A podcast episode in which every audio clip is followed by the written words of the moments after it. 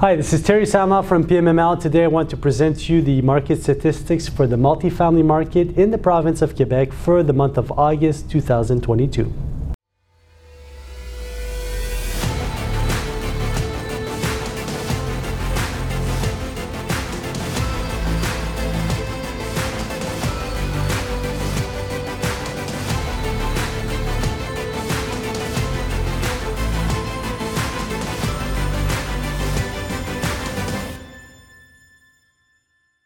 So, uh, June and July have passed by. We're in the month of August. A lot of people wanted to see how the market was going to react. So, I do have some news for you. What you have to know, firstly, is that the month of August, the two first weeks of August, most of uh, the notary offices were closed.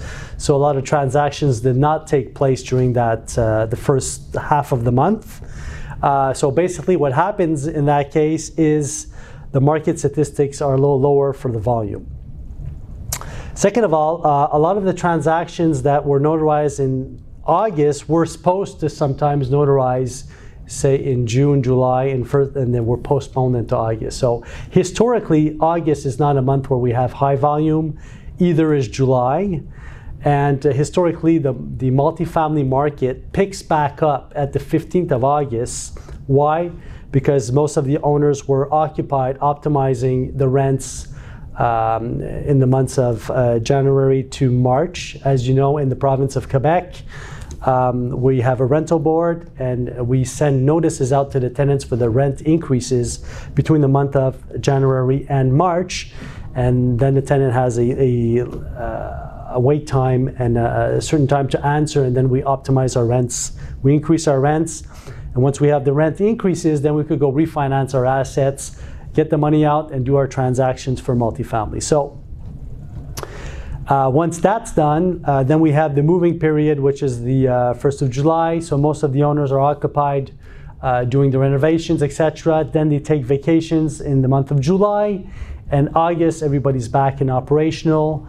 Uh, but we do have two weeks of uh, two weeks off, basically, where most of the uh, people working in construction uh, are taking uh, holidays basically, and the rest of the market takes holidays at the same time. So, last week of July, first week of August, everybody's more or less absent on the market. Second week of August, a lot of people are on vacation. Third week, that's where the market picks back up. So, let's talk about market statistics. Uh, Montreal, uh, the uh, greater area of Montreal, GMA basically. Uh, we have lower volume, but we have about $170 million worth of transactions that took place in the two last weeks of August. Most of our, those transactions are in the 5 to 11 category, of course. And uh, then we have a few in the 12 to 24 and less in the 25 to 49 and 50 category uh, and up. But what's interesting is that almost half of the volume that was transacted, well, a little bit less than half, say um, say a third of the transactions that were transacted in the two uh, last weeks of uh, the month of August were for 50 units and above. And we'll see in the statistics that there's something particular with the price per door happening in the market right now. Even though um, the interest rates are going up, we're seeing that the market is maintaining a price per door high, meaning that price per door has increased since the month of January 2022 and then stable off and, and uh, tapered off flat flat line basically for the months of June, July, and August, but has not yet dropped. So the prices per door I'm maintaining in the cap rates are slightly compressing up. So we were at 3.5, now we're at 3.8 in average for assets of 50 doors and above, and say 3.6 to 3.7 for assets of 25 to 49 doors. Also, you must know for the Montreal market now, if we're going only in the island of Montreal, what we're seeing here is that the price per door for assets for 5 to 11 units are maintaining quite high at just below $200,000 per door, and that historically is pretty high. And why are we selling assets? Almost 31 transactions took place in that period of time, and the average for those transactions are, is 197,000 per door. What does that mean? That means that most of the assets which are being sold in that category right now are assets that were already optimized and probably already renovated at high rental value. And it's interesting to see that the buyers that are interested in these assets, although the number of transactions has dropped uh, for that asset category, are people that want optimized and renovated buildings.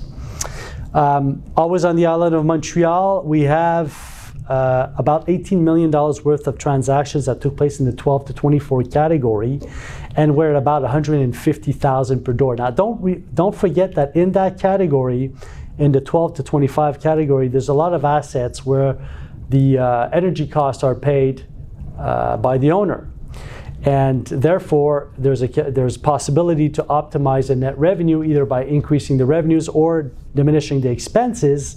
And if you could do that uh, at, at, the uh, and using the energy uh, to your favor and transferring those fees to the tenants well then you're able to optimize your asset more rapidly and being able to refinance on a short term. But interesting to see that the cap rates are are remaining low and uh, are between the 3.5 to 3.7 in that category. I would like to talk to you about larger assets. Not many transactions took place. There was a big transaction that took place in Montreal, but also interesting to see in the 50 door and above category that we're maintaining a high price per door. Uh, in the month of August, we're about you know, somewhere between 165 to 170,000 per door, depending on the asset for the depending on the area. So there's there's a big appetite to buy larger assets right now. People are willing to pay a higher price for concrete buildings, well, uh, very well situated, and with some value add, and with some tenant base already in the building. So that's a market that's being maintained right now.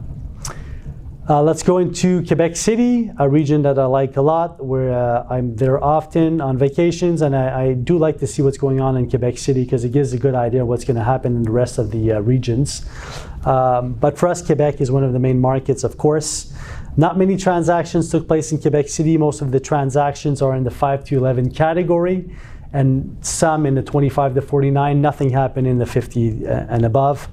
Once again, the market was very short, only two weeks but we're maintaining a price per door, which is interesting. I'm seeing smaller assets go for lower price per door. That means that Quebec City, what probably is happening right now is owners are seeing that there's a possibility to optimize a smaller asset. So, you know, uh, contrary to what's happening in Montreal, where the assets are higher price per door, Quebec City people are in the smaller assets are buying a lower price per door. So definitely going to be some value add happening there with renovations and repositioning of assets for sure. Um, one transaction took place in the 50 door and above category and went for about $140,000 per door at a cap rate close to 4.2. Um, interesting to see that that's happening also in Quebec City and the prices are maintaining there also. So no drop in price yet. Uh, no important drop in price yet, except for uh, smaller assets in uh, the Quebec City region. Sherbrooke, not many transactions took place there. Um, but what we're seeing in Sherbrooke, we're seeing a solid tenant base. You know, for a few months, I was saying that the market was more or less lagging as far as rentals. Why? Because a lot of the students were not there anymore. But now the students are back and uh, they're paying high prices for their rents. Also, uh, Sherbrooke has a big effort to uh, reposition the old downtown district, which is close to the river. Um, I'm thinking about Wellington, Wellington North, for, for those who know, um, you know, Sherbrooke, Corner King, uh, and uh, Wellington. So it's an old district that's being uh, revitalized right now, and where there's a lot of restaurants, a lot of lifestyle happening there, and there's some assets being built some assets are being demolished. I'm thinking about the uh, Wellington Hotel that I had for sale back in the day that's been completely demolished by the city, and the city's repositioning the site right now. Also, you have a bus station in that area. And uh, so the tenant base is real solid. Not many transactions took place in Sherbrooke, um, but the price is maintaining. We're uh, talking about about 110,000 per door, a cap rate of about 4.5 which is market and which is really solid. Um, also, a lot of construction happening in Sherbrooke City in the first outskirt, um, and buildings being demolished for, for new build. So, a market definitely to follow. Uh, Gatineau, almost no transactions. Gatineau, if you're considering that area, you have to look at what's happening as far as densification. Um, there's a lot of permits right now being emitted for uh, vertically uh, built uh, assets, uh, which are, are going to be really redensifying the area. We're seeing authorizations for buildings of 8, 10, 12 stories high in that area. In uh, areas where basically historically the buildings were not more than three to four stories high. So that's, that's a main uh, game changer in that area. And a lot of new assets being built with values going anywhere between you know, 350 to 450 thousand dollars per door. So an area to be followed. Now let's go talk about uh, top five transactions. I always like to give you, you know, an idea of what's going on on the market. Uh, four out of those five transactions are, uh, have taken place in Montreal. Montreal was is always a very active market.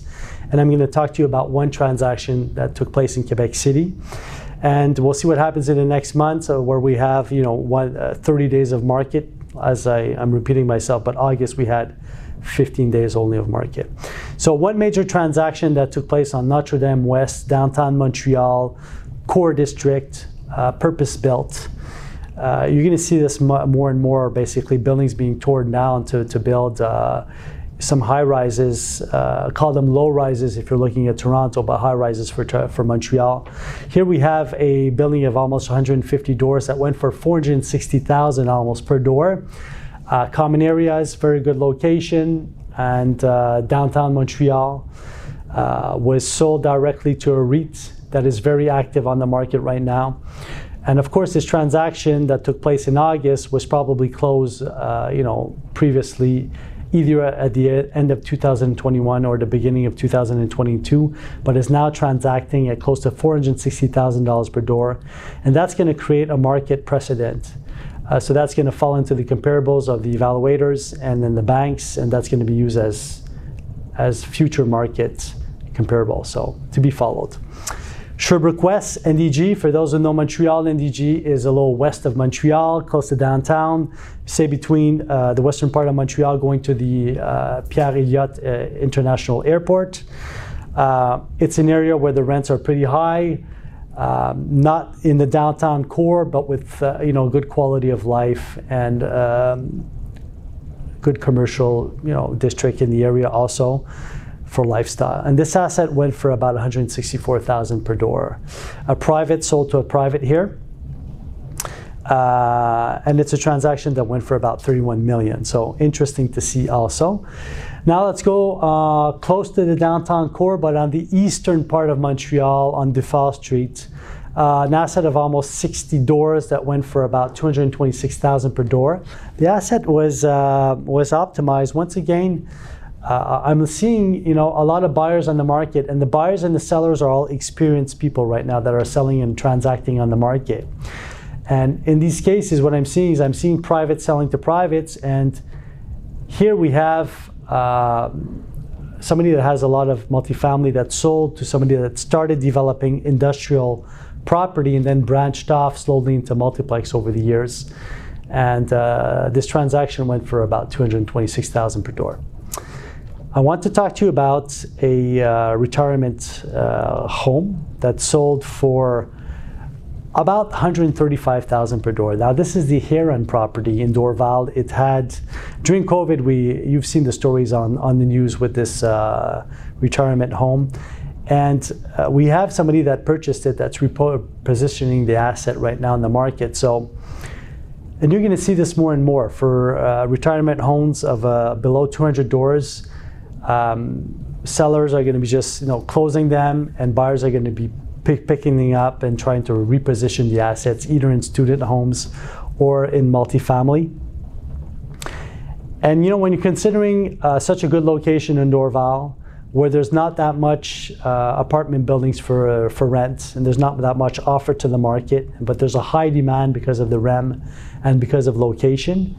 And you're also talking about a, a, an asset which is pretty young in age with a lot of common areas. You can imagine uh, how the repositioning could happen in this, in this building. You could offer common areas to your clientele. You could go get clientele that's looking for lifestyle, etc. And it's easy to reposition an asset which is almost empty, which is the case here. So congratulations to the buyer. My last transaction uh, took place in Quebec City. Uh, Quebec City is another one of our hot markets. 64 units, four stories high, nothing fancy in this asset, no uh, common areas, uh, nothing important anyway, no no uh, services to the tenants uh, apart from your what you know your normal uh, what you would normally see on the on the market, and the transaction went for 140,000 per door. So that shows that the uh, Quebec market is maintaining over time. So, if we wrap up, uh, we have a good appetite right now in the market for properties of the 12 to 25 door, 25 to 49, and 50 and above. The transactional volume is dropping right now for properties in the 5 to 11 uh, category asset, but the price is remaining high, meaning that more than likely the properties that are chosen by the buyers on the market for assets between 5 and 11 doors are probably already renovated and optimized.